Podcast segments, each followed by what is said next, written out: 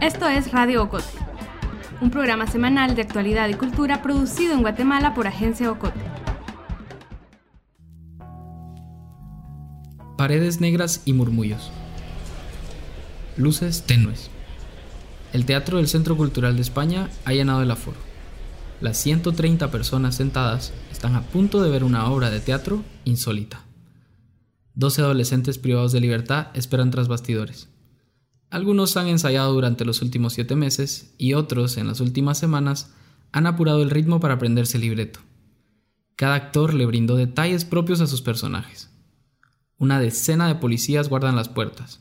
Hoy no vienen uniformados, pero se delatan por sus chalecos y gorras negras. Custodian a los actores que llegaron engrilletados, pero ahora esperan ansiosos con las manos liberadas. Salen a escena. Tan pronto el amarillo de sus pantalones, sus crocs y playeras blancas toman el escenario, las miradas, las cámaras y los celulares se enfocan en ellos. Ellos, con las cabezas rapadas, están a punto de entablar un diálogo.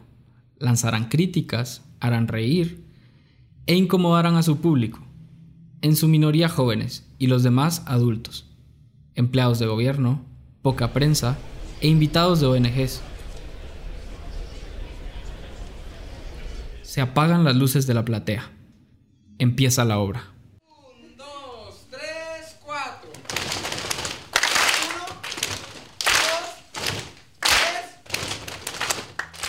Soy Ángel Mazariego Rivas, periodista de Agencia Ocote, y fui uno de los testigos de la puesta en escena de 12 adolescentes privados de libertad que suplican no ser prejuzgados por la sociedad.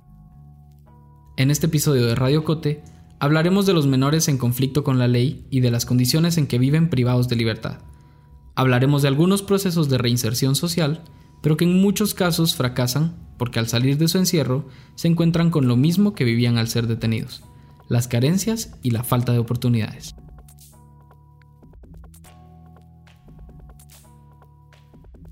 Cuando recibí la invitación a una obra de teatro con el logo del gobierno de Guatemala, pensé que se trataría de un acto protocolario, una actividad que serviría para elogiar y empezar a despedir al actual gobierno.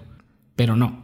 La invitación incluía el retrato de un grupo de adolescentes en proceso de reinserción social, con playeras blancas y pantalones amarillos, parte del vestuario que usan en la obra, titulada El mundo de los nadie. Invitaba la Subsecretaría de Reinserción y Resocialización de Adolescentes en conflicto con la ley penal y la organización American Friends Service Committee encargados de la puesta en escena. Hoy, 30 de agosto, el Centro Cultural de España, en la Sexta Avenida y 11 Calle de la Zona 1, tiene un despliegue de seguridad poco usual. Dos policías en la entrada del edificio, dos guardias más en el segundo nivel, y los otros 10 que ya mencioné adentro del teatro.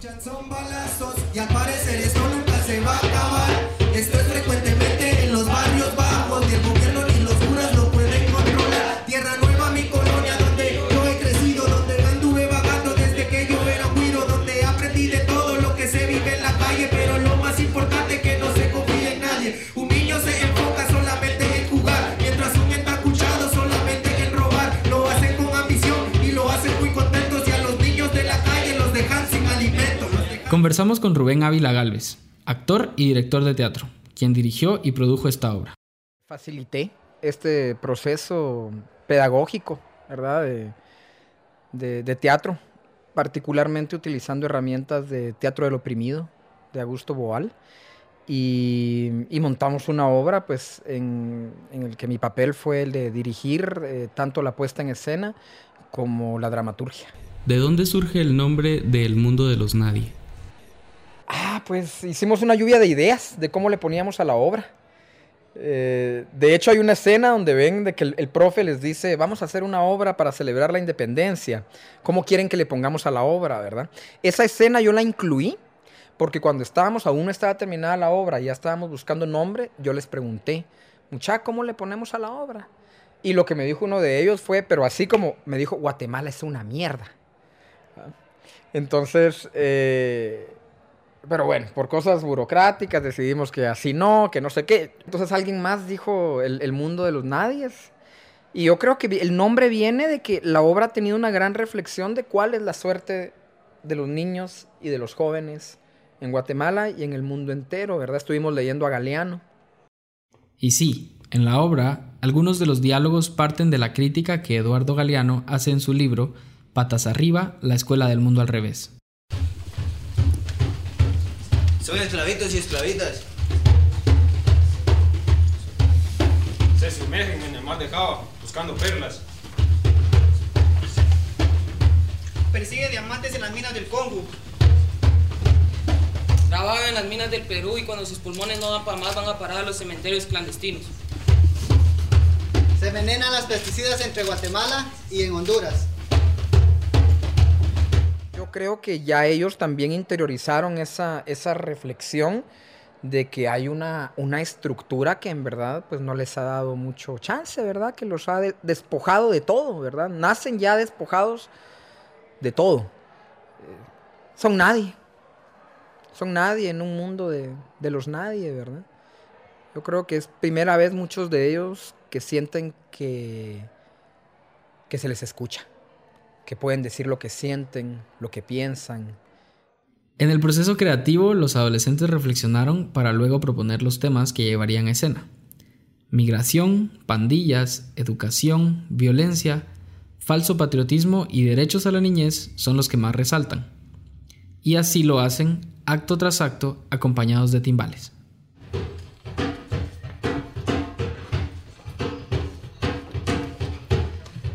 Los actores van narrando la situación de la niñez en Guatemala cómo les ha tocado crecer en un país con violencia, poca educación y pocas oportunidades.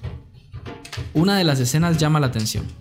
El grupo de teatro decidió que para criticar a un mundo que comete abusos y a un sistema que les ha desprotegido durante los menos de 20 años de vida que hoy tienen, también deben criticar lo que sucede en el centro de privación de libertad. Al escenario entran dos jóvenes vestidos de negro, Van disfrazados de policías o monitores, como ellos les llaman, con macanas en mano y dispuestos a golpear a los otros 10 actores que se interpretan a sí mismos. La escena se congela. Unos tapan sus ojos, otros sus oídos y otros su boca. Ver, oír, callar. Al principio fui el papel de, un monitor, ¿verdad? Ajá, y pues expresaba pues Ahí sí que las cosas han cambiado allá adentro, ¿verdad? Así como los monitores de que antes, pues, para qué mentirles, por cualquier cosa venían y pegaban, echaban gas, cosas así, pero es cosa de que ha cambiado, ¿verdad? Con el tiempo y, y ahorita pues ya no es eso, ya no es lo mismo, ¿verdad? Ya es cosa de uno si uno lo busca, pues. Y el segundo papel, pues, fue eso lo de Rambo, ¿verdad? Él es uno de los actores de la obra. Para este programa hemos entrevistado a tres de ellos. Por seguridad omitiremos sus nombres, ya que sus casos siguen en investigación, ellos están en proceso de reinserción y son menores de edad. Ahora sí, a ver qué hay de bueno en la tele.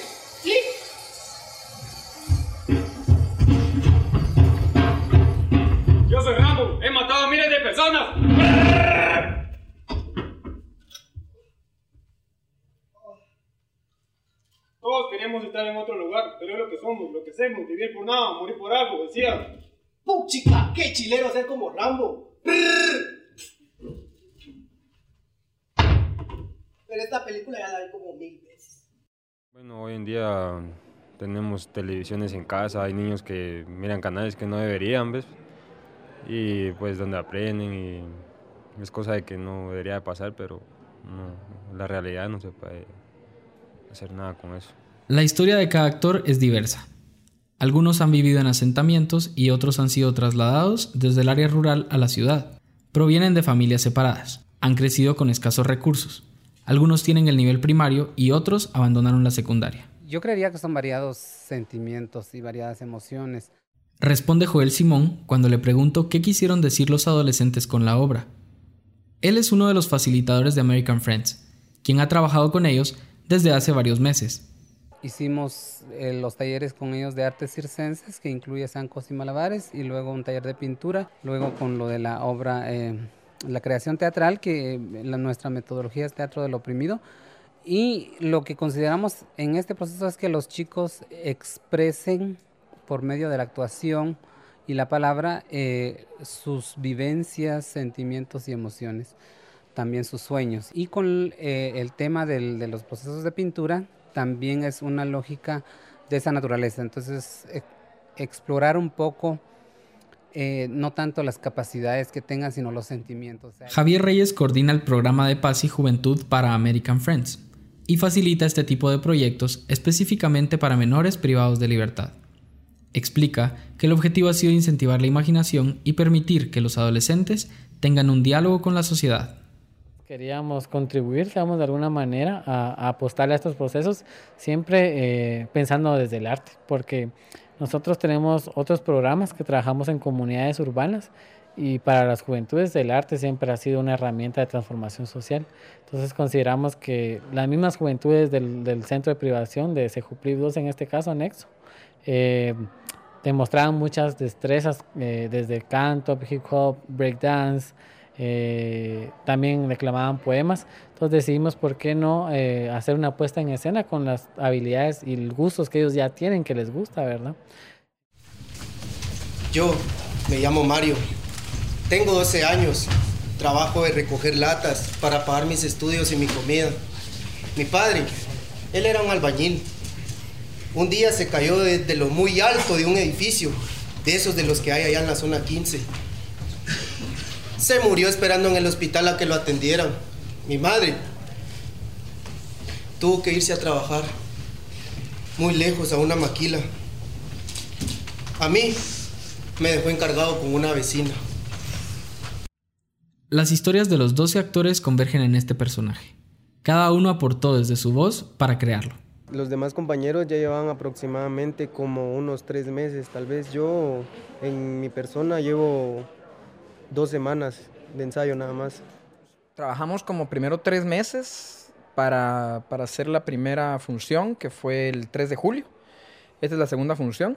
Y de ahí de julio, desde esa para acá, hemos tenido algunos ensayos. Digamos, llevamos alrededor como de unos cinco meses de estar trabajando con los chicos. Trasladaron algunos de los muchachos, ¿verdad? Uno salió libre. Al protagonista hubo que sustituirlo, aunque al final sí estuvo, pero no como protagonista porque ya llegó tarde a los ensayos, ¿verdad? Lo habían trasladado, entonces no había estado llegando a los ensayos. La obra presentó varios retos. Trabajar con adolescentes privados de libertad implica que algunos de ellos sean trasladados a otro centro, terminen su condena durante los ensayos o incluso que los jueces encargados de sus casos no les autoricen participar. Tuvimos una triste experiencia. Esta obra ya se había presentado hace dos meses un chico no le dio autorización a su juez, por más que intervino Defensa Pública, por más que intervino la, Subsecretaría de Reinserción, velando y explicando qué era la, y cómo iba a ser el proceso de seguridad para resguardar su, y custodiarlos, pero no estaba el juez titular, solo estaba un juez suplente, y el juez suplente sí denegó el permiso. Ella es Flor Dolores Hernández, directora de Centros Especializados de Privación de Libertad de la Secretaría de Bienestar Social y la encargada de autorizar que se realice la obra. Flor me explicó el proceso de reinserción social. El tiempo que esté el chico privado de libertad. Desde que entra, aunque no se sabe si él va a ser sancionado o no, ellos empiezan a recibir atención porque sabemos que hay faltas, hay faltas leves. Por ejemplo, un hurto. Un hurto no debe estar en privación de libertad porque es más el daño que se le hace, es una falta menor, pero son adolescentes con procesos cognitivos que no están aún formados. Pero ¿qué pasa si un chico dentro de la obra cumple la mayoría de edad? No pasa nada, no pasa nada ya que nosotros tenemos, él sigue en el sistema, aunque él tenga 18, 20, 25 años, eh, la falta fue como menor de edad entonces tiene que terminar dentro de un centro de privación de menores. Lo que sí es de que si él cumple 18 años, cambia de dormitorio porque ellos están separados por grupos etarios. La ley es muy clara en que no pueden estar mezclados menores con mayores.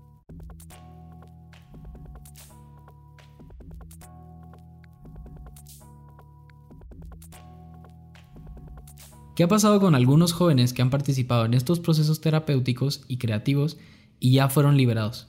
Algunos, eh, dependiendo, si toma, él salió con una libertad asistida, que es otra medida, pasan a cargo de la Dirección de Medidas Socioeducativas y ellos continúan todo el proceso hasta que termina la sanción en cuanto a acompañamiento psicológico, trabajo social y ver la oportunidad si se le puede conseguir un trabajo.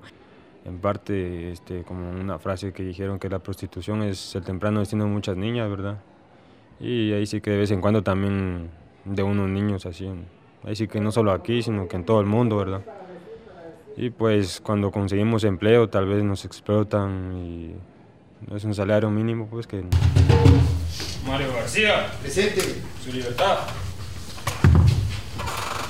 Órale, carnal. Bueno, vete a poner vivo. Ahí lo miramos allá afuera, muchachos. Ahí te ponen puse en las calles, carnal. Vivo, ven. Órale, pues. Ahora sí, a buscar trabajo. También está la Dirección de Prevención Terciaria, que es un programa que pueden optar, pero Prevención Terciaria lo que hoy está haciendo es buscando la reinserción laboral. Hoy por hoy son 105 chicos que han pasado y chicas que han pasado por el sistema que están trabajando, que están trabajando en un sistema con prestaciones. Tal vez se ve po- poco 105 chicos, pero colocar a uno es bien difícil porque se tiene mucha estigmatización hacia ellos. El sector privado es muy ajeno a dar plazas, ¿verdad? Entonces se ha logrado 105 plazas y se están buscando más alianzas estratégicas para que ellos puedan tener un trabajo. ¿105 de cuántos? Ahorita actualmente tenemos 722 privados de libertad. Sí, pero ¿cuántos no tienen trabajo? Podría decirte que de- del, del mismo sistema que salió de un 600. Señor, señor, yo necesito trabajo, señor. Tengo tercero básico, salvañilería y varias otras cosas más, va. Ah, sí, pues ustedes viven en la zona 18 y aquí no pueden pelearlo, ahí zona roja. Pero no me puede buscar, señor. Y entonces, ¿Qué hacemos?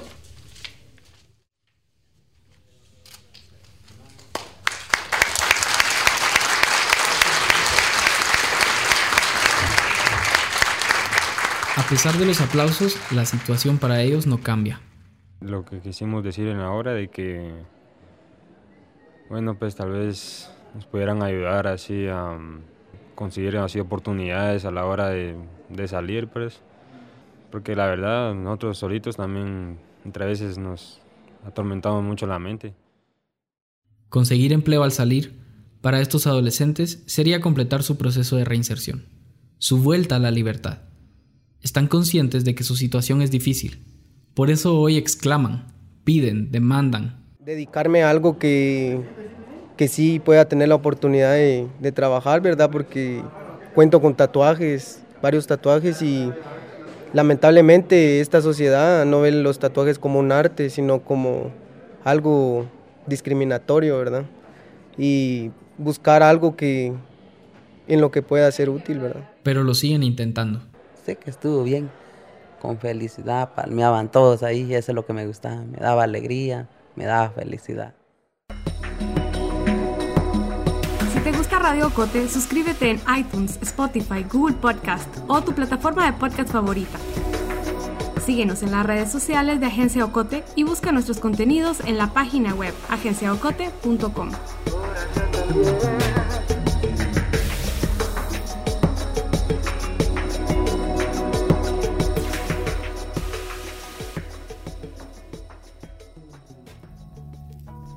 Héctor Osvaldo Samayoa Sosa es abogado defensor de derechos humanos desde hace 18 años.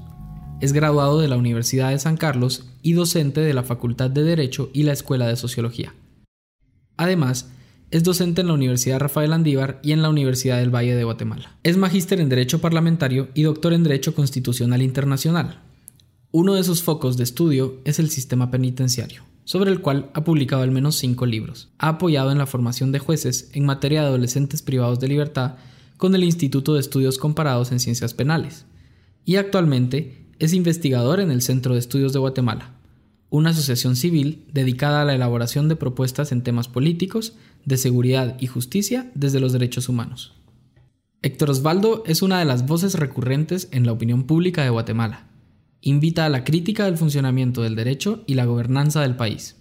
En resumen, un cuentacostillas del sistema. Vos te definís como ayudante albañil del Estado de Derecho. Contame qué significa eso. El Estado de Derecho se quedó en un tiempo eh, congelado para eh, ciertas personas. Eh, se quedó congelado para sus beneficios. Eh, el derecho lo han disminuido a ley. Y cuando lo disminuís a ley, las leyes no, no pueden ser justas siempre. Desde el finales de la Segunda Guerra Mundial se viene trabajando el Estado constitucional de Derecho, que es construir un Estado de Derecho basado en los derechos humanos. Y entonces, como no está en construcción, en nuestro país incluso está en crisis. Entonces hay que empezarlo a construir, pero yo no soy el encargado de hacerlo, digamos, no, no podría cargarme eso. Entonces, con lo que estudio, con lo que hago, pues me defino como un ayudante de los constructores de este futuro eh, y que pues, me tocará poner mi parte en su momento o, o desde ya empezar a, aunque sea hacer la mezcla, digo yo, ¿verdad? Para que alguien pueda fundir las bases o hacer algo, ¿no? ¿Por qué es necesario que existan fiscales de derechos humanos en el tema presidiario? ¿No deberían ser los derechos humanos algo ya implícito en el sistema? La cárcel como tal eh, surgió desde una visión del castigo. Y cuando surge desde la visión del castigo en aquellos momentos era un tema de cómo castigo el cuerpo. Porque la cárcel ha estado ligada eh, siempre a un tema eh, clerical. Entonces, no importaba qué tanto sufriera tu cuerpo, pero tu alma sería libre. Y estos castigos eh, fueron evolucionando hasta que la cárcel se volvió un centro muy bueno para desarrollar la economía. Y luego la cárcel llega a este estado en donde se dice, bueno, la cárcel tiene que ayudar a que esta persona vuelva a vivir en libertad, que es la gran contradicción. Te voy a enseñar a vivir en libertad privándote de libertad, que plantea el profesor Zaffaroni. Esa contradicción ha llevado a una crítica hoy de los re, la reintegración, la reinserción, la reeducación, siempre tiene una visión impositiva, siempre hay alguien sobre esa persona. Esta construcción de la, de la cárcel hoy en nuestro país y en muchos países de Latinoamérica sigue siendo una visión de mayor castigo y mayor sufrimiento y no procesos de vas a volver a vivir en libertad. Y cuando vas a volver a vivir en libertad, pues te garantizo todos los derechos tal y como que estuvieras viviendo afuera, para que cuando salgas sea una dinámica ordinaria y normal. Por poner un ejemplo, eh, el privado de libertad que desarrolla algún tipo de trabajo debería tener derecho al seguro social, al salario mínimo. Eh, el patrono o el empleador que genera una empresa en una cárcel debería de cumplir con todos los requisitos que se le exige a cualquier empresa en, en cualquier lugar y, y, garantizar el pago mínimo, el pago del seguro social, vacaciones o jornadas de trabajo. Eso, eso no sucede, porque la cárcel sigue bajo la visión de mayor castigo y todo lo que ahí suceda adentro te está pasando porque te lo buscaste. Eh, esos dos discursos destruyen a los derechos humanos allá adentro y eh, permiten que cualquiera haga lo que quiera ahí y crea lo que le llamamos derecho intracarcelario. Y en este sistema, ¿qué derechos son los más violentados? Es bien complejo decirte, hacerte una escala, ¿no? Eh, porque eh, podés identificar que adentro de la cárcel en, nuestro país se violenta eh, desde el derecho más básico a tu, a tu integridad, al respeto a tu, a tu cuerpo, al respeto a tu, a tu dignidad como tal, hasta el tema del derecho a la alimentación o al derecho incluso a, a, tener acceso a un servicio sanitario. O sea, todos los derechos son violentados en la cárcel, no hay uno que no sea violentado. Eh, puedes encontrarte situaciones muy graves de vulnerabilidad, como una mujer indígena, eh, discapacitada, eh, de, de mayor edad, es decir, arriba de 60 años, eh, que no habla español. O sea, si hay, hay, mujeres bajo esa condición y que se encuentran en, en, Fraijanes cuando son originarias de Quetzaltenango. Y entonces la familia no las viene a ver, aparte de todo aisladas prácticamente del mundo. Esa condición te violenta cualquier cantidad de derechos eh, mínimos y básicos. Y además, sobre eso, con la característica de persona indígena, hay que ponerle el evento racista, eh, que se da dentro de las propias privadas de libertad, en donde por ser mujer indígena tiene que hacer el servicio, tiene que ser la que lleva y trae ciertos mensajes, en fin. Entonces ahí no hay ningún derecho que se pueda garantizar. Y si es mamá, todavía tiene la problemática de que no, no puede eh, eh, garantizar la alimentación de su hijo, la medicina, la relación paternal, la relación con familia extendida, porque la cárcel no tiene previsto dar ese tipo de insumos. ¿Y en qué se diferencian un centro de privación para jóvenes, para menores de edad, y uno para adultos? En doctrina, o sea, en teoría, eh, la diferencia debería ser abismal, en el sentido que todos los fines que persigue un centro para, para adolescentes en conflicto son sociopedagógicos. Eh, y, en ningún momento debería de ser eh, em, la visión del sistema castigarlo con privación de libertad. Por eso se le llaman sanciones, medidas socioeducativas, y son muchísimas previo a considerar una privación de libertad. El modelo de adolescentes de en Guatemala sigue atado al modelo de adultos de los años 60, 70, que es eh, una doctrina de trato irregular. Cuando te hablo de la doctrina de trato irregular, te estoy diciendo, sos un adolescente malcriado que solo a palos vas a entender y te vas a corregir. Entonces yo, papá, Estado, te voy a, como no te crearon bien en tu casa, yo sí te voy a enseñar lo que es portarte bien. Esa doctrina es la que aplicamos en el sistema de adultos en cuanto a decir, bueno, te castigo y te voy a castigar fuerte. Si tengo que golpearte, no me importa, te voy a golpear. Ambas doctrinas se han abandonado, por eso te digo en el ámbito doctrinario. En el ámbito físico o en el ámbito arquitectónico, digamos, no hay muchas diferencias. Encontrás celdas unicelulares de castigo, de encierro y parámetros de comportamiento similares desde la autoridad, desde de los funcionarios. Y la diferencia quizá mm, eh, muy puntual y cuantitativa es la cantidad de personas que están privadas de libertad en ambos centros. en adultos vas a encontrar muchísimas personas, en adolescentes menos, y que vas a encontrar un sistema mucho más especializado en adolescentes, por lo menos desde los jueces, desde los fiscales, que buscan y se supone se orientan a que no pase mucho tiempo los, adolescentes en esta condición. ¿Y en cuanto a la violación de derechos humanos? Es igual, es la misma y es más grave en adolescentes. Los adolescentes nunca deberían determinar en un modelo de privación de libertad como sanción o como castigo, sino que deberían o debería el Estado ver si comete un hecho ilícito, sí reconocer su responsabilidad, pero someterlos a un proceso de protección porque quiere decir que está cometiendo hechos ilícitos por desprotección en algún momento de su crecimiento normal y, natural. Y esto nos conlleva a un modelo de jueces penales especializados que se vuelven como castigadores. Por suerte hoy hay más estudio y evolución en ellos que lo dimensionan de otra forma, pero no el Congreso. El Congreso llega al extremo de diputados de promover pena de muerte para adolescentes. Y entonces eh, es, una, una dimensión absoluta política em, que yo siempre lo planteo, es mantener el sistema político represivo por un, sobre un sistema político que lo que haga sea ponerse y asumir que su rol ya no es ser papá ni ser mamá, su rol es prestar todos los servicios necesarios para satisfacer las necesidades y garantizar que la gente viva en la plenitud de sus derechos fundamentales. El hacinamiento en las prisiones hoy sobrepasa su capacidad en 366%. ¿Esto afecta a los privados menores de libertad, tanto hombres como mujeres? Es el peor problema que puede tener una cárcel. En otros países han llegado al tema de la ley de cuotas. En el Ministerio Público me puede pedir 30 prisiones preventivas, yo le voy a dar 25 porque no me caben más. Pero eso sigue siendo una visión represiva de la cárcel como medio idóneo para sanción y no la búsqueda de otras formas alternativas de evitar que la prisión sea ese medio eh, único. Esto se da en sociedades con poca academia, eh, poco diálogo y con eh, un sistema político muy desordenado, muy golpeado, proveniente de circunstancias donde le ha obligado a tomar medidas más sancionatorias que de tutela de derechos humanos. Para resumirlo y decirlo en una palabra, se da en modelos post-conflicto, o en modelos que han salido de una dictadura.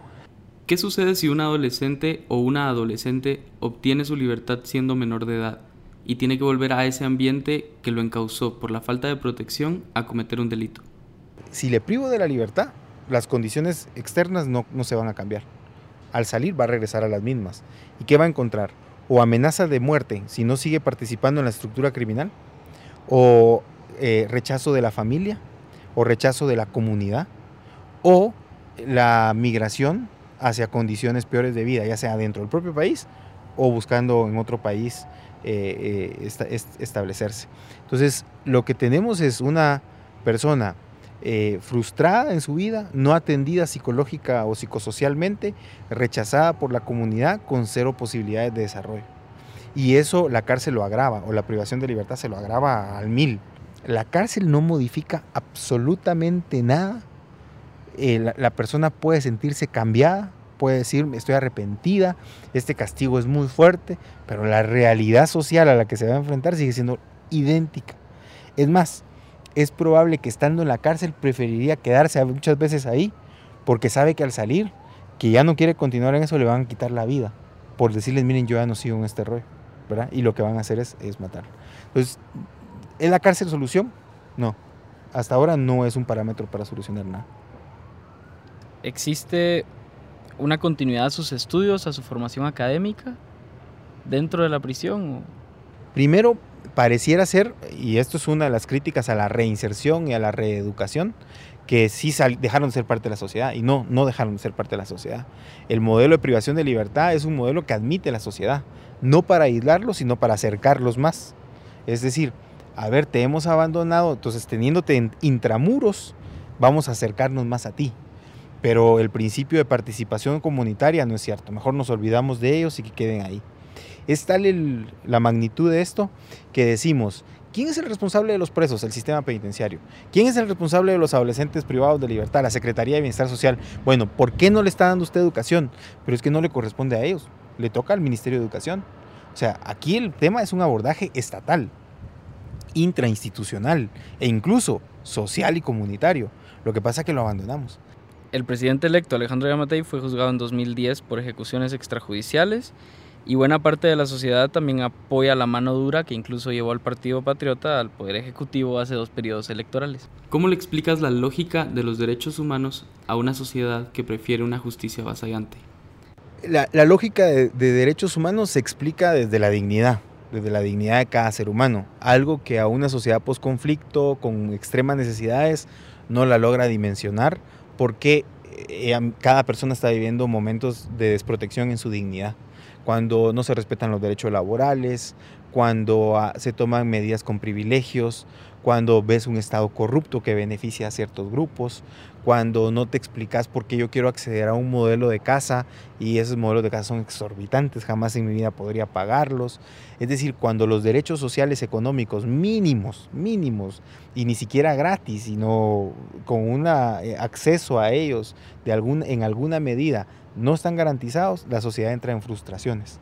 Si yo no vivo mis derechos humanos, no, no los voy a entender. No puede una mujer exigir derechos humanos, por ejemplo, eh, eh, cuando no los está viviendo. Está siendo víctima permanente de violencia. Y entonces es, muy difícil. Y el habilidoso, el, estratega habilidoso que, que, quiere poder, te ofrece las medidas prácticas. Castrémoslos, castrémoslos y matémoslos. Y sí, ¿verdad? hagamos eso, es como que la salida y así lo dejan de hacer.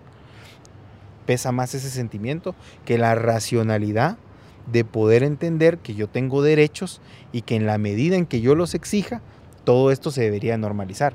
Pero en la medida en que justifico la venganza, entonces en esa medida facilito el trabajo de cualquier político, ¿verdad? Porque es más fácil proponer eso que otro tipo de salidas. El sistema está diseñado para que los privados de libertad convivan bajo un régimen militarizado casi. ¿Esto daña el proceso de reforma e inserción social? ¿Podría cambiar? No lo daña en su justo equilibrio. No la disciplina en estos centros es importante para mantener el orden interno, digamos. O sea, eh, sí es necesario mantener un orden interno, es muchísima gente conviviendo junto. Entonces sí requerís ciertas reglas, ciertos controles, cierta disciplina. Eso, digamos, se da hasta en casa, o sea, eso se da en muchos espacios, en donde se ponen instrucciones, horarios y muchas cosas para tener una estructura. Ahora, lo que pasa es cuando esto se sale de control y, y cuando se, cómo se pierde el control.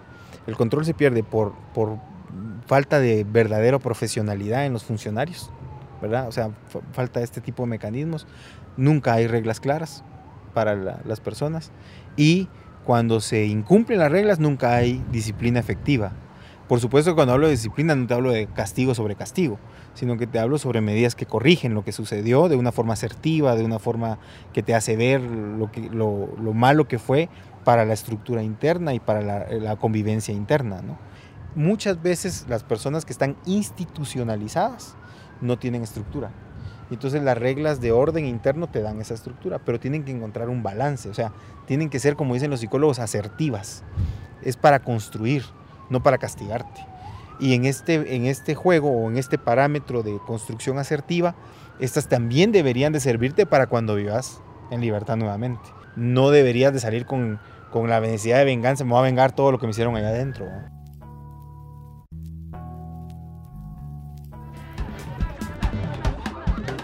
Esto ha sido todo por hoy. Regresamos con más la próxima semana.